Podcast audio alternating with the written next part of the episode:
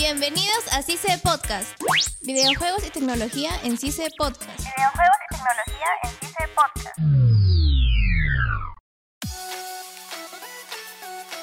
Hola y bienvenidos a CICE Podcast. Soy Gustavo Romero y me encuentro junto a Carlos Campos. y Eri Huertas. y en este episodio de videojuegos y tecnología hablaremos del el nuevo MOBA de Pokémon llamada Unite. Primero, ¿qué es un MOBA? La categoría en los juegos llamada MOBA se refiere a como un grupo de jugadores así como 4 contra 4, 5 contra 5 buscando destruir la base enemiga. Es tipo como StarCraft, eh, LOL o Dota, así es el modo similar. Podríamos categorizar a los MOBA como los videojuegos multijugador por equipos, que buscan, como dijo anteriormente, destruir una base enemiga y también defender la base aliada. En el caso de Pokémon, hacen una pequeña transformación a este típico modo de juego, dado que, a comparación de Dota, de League of Legends, acá no buscamos destruir las bases o los nexos enemigos, sino lo que buscamos es hacer puntos. Y ustedes se preguntarán, ¿cómo hacemos puntos en Pokémon? Pues ha ideado una nueva modalidad de juego que deja atrás todos los años que venimos jugando Pokémon, al menos en mi caso. Dejamos atrás lo que son las tablas de tipo, qué Pokémon tienen una ventaja sobre este o sobre el otro.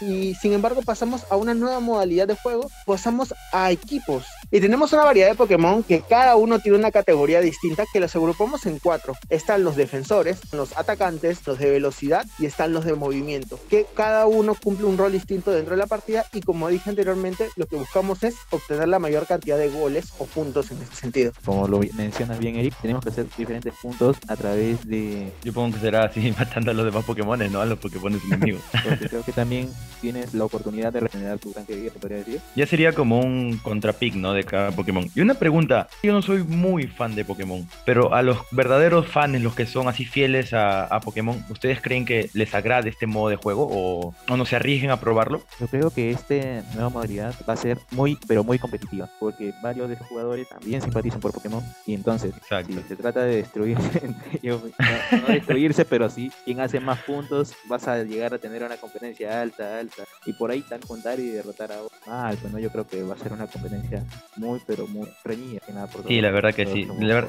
Si yo tuviera la oportunidad de probarlo, porque si no me equivoco solo va a estar disponible en, en Nintendo, sí lo probaría al menos una vez para ver si me engancho o no me engancha, ya que los juegos MOBA son, como se podría decir, mi categoría favorita. Y también esperemos que este no sea como el Pokémon Go, que fue momentáneo, se podría decir.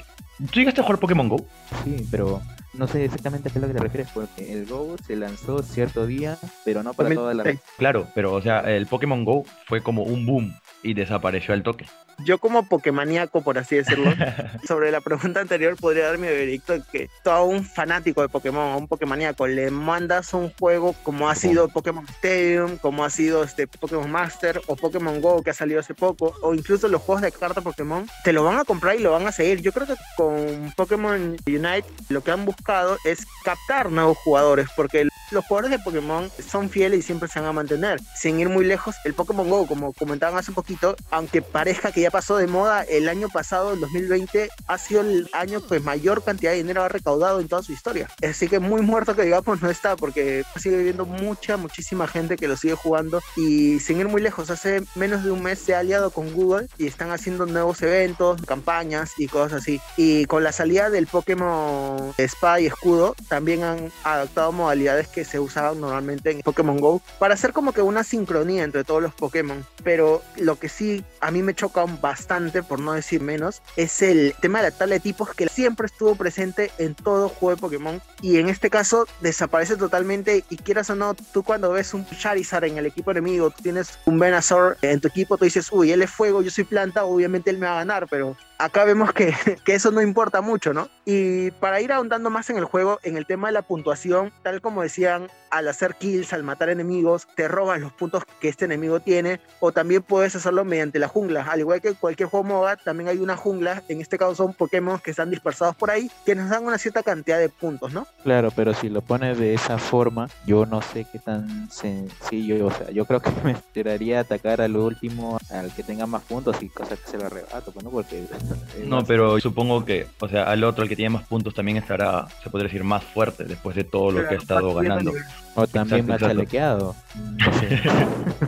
Porque Entonces- recuerda que no juegas solo, ¿ah? juegas con todos tus compañeros. Claro, son dos equipos de cinco. Actualmente hay- hay 20 personajes o 20 Pokémon disponibles, nada más. En estas semanas van a agregar más. Igual, el juego está disponible por ahora solo para Switch. Cuando se estrene este podcast ya debe estar disponible para Android y iOS también, porque dijeron que a partir de septiembre se iba a poder jugar en estas dos plataformas también. Y sí, es cierto, como en todo MOBA hay niveles. Y Claro. como nosotros sabemos, los Pokémon tienen algunos tres o otras solamente dos fases evolutivas. Y cuando llegas a cierto nivel, evoluciona y obviamente se vuelve más fuerte, tienes mejores características, tienes mejores poderes, porque todos también tienen un Ultimate. Y claro, cuanto más puntos recaudas, más experiencia tienes y cuanto más experiencia tienes, Más es fuerte más te haces. Y una pregunta.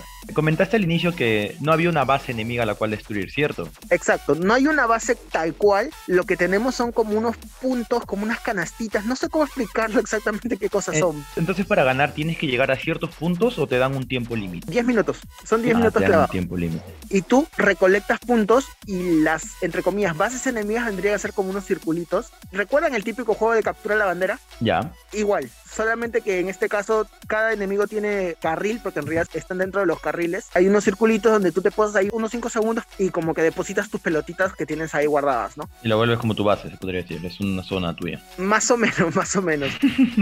No sé si exactamente hay bases o solamente es un campo general en el cual te sitúas solamente a jugar. Rige el mismo formato de MOBA. Tienes tu área de reaparición, que vendría a ser tu base, pero en este caso no, no ninguna base que destruir, por así decirlo. Son unos circulitos, como te digo, que cada carril tiene, porque son dos carriles, uno de top, uno de bot, y cada carril tiene tres círculos, si no me equivoco, que es para que puedas marcar los goles. Y luego hay uno en el medio, que vendría a ser el nexo. Pero casi nunca se llega ahí, y como el tiempo son solo 10 minutos, como que no es necesario, las finales siempre se rige por quién tiene mayor cantidad de puntos. Claro, y como bien lo mencionas, en el tema de lo que es Android, ¿tú crees que llegue a tener una gran pegada? Porque, como recordemos, el juego va a ser gratuito. Como mencionaron hace un momento, yo también apenas salga para Android o iOS, ahí me gustaría probarlo desde el celular Sí. porque la jugabilidad no creo que varíe mucho, pero sí lo veo muy entretenido, al menos como dicen por las risas, ¿no? Con los amigos. Y lo bueno es que son partidas cortas, o sea, no son tan extensas como los de computadora, se podría decir. Sería más como el LOL de mobile, el LOL de celular.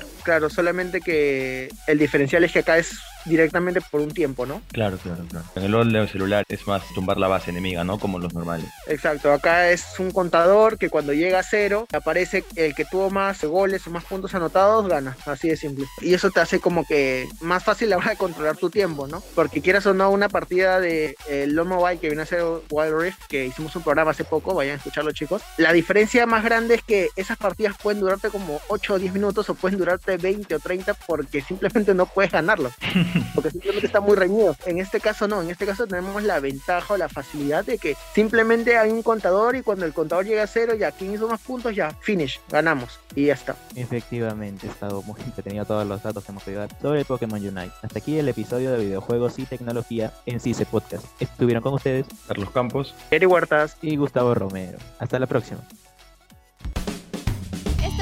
CICE Podcast. Hasta la próxima. Videojuegos y tecnología en CICE Podcast. Videojuegos y tecnología en CICE Podcast. CICE no se solidariza con las opiniones vertidas en este espacio.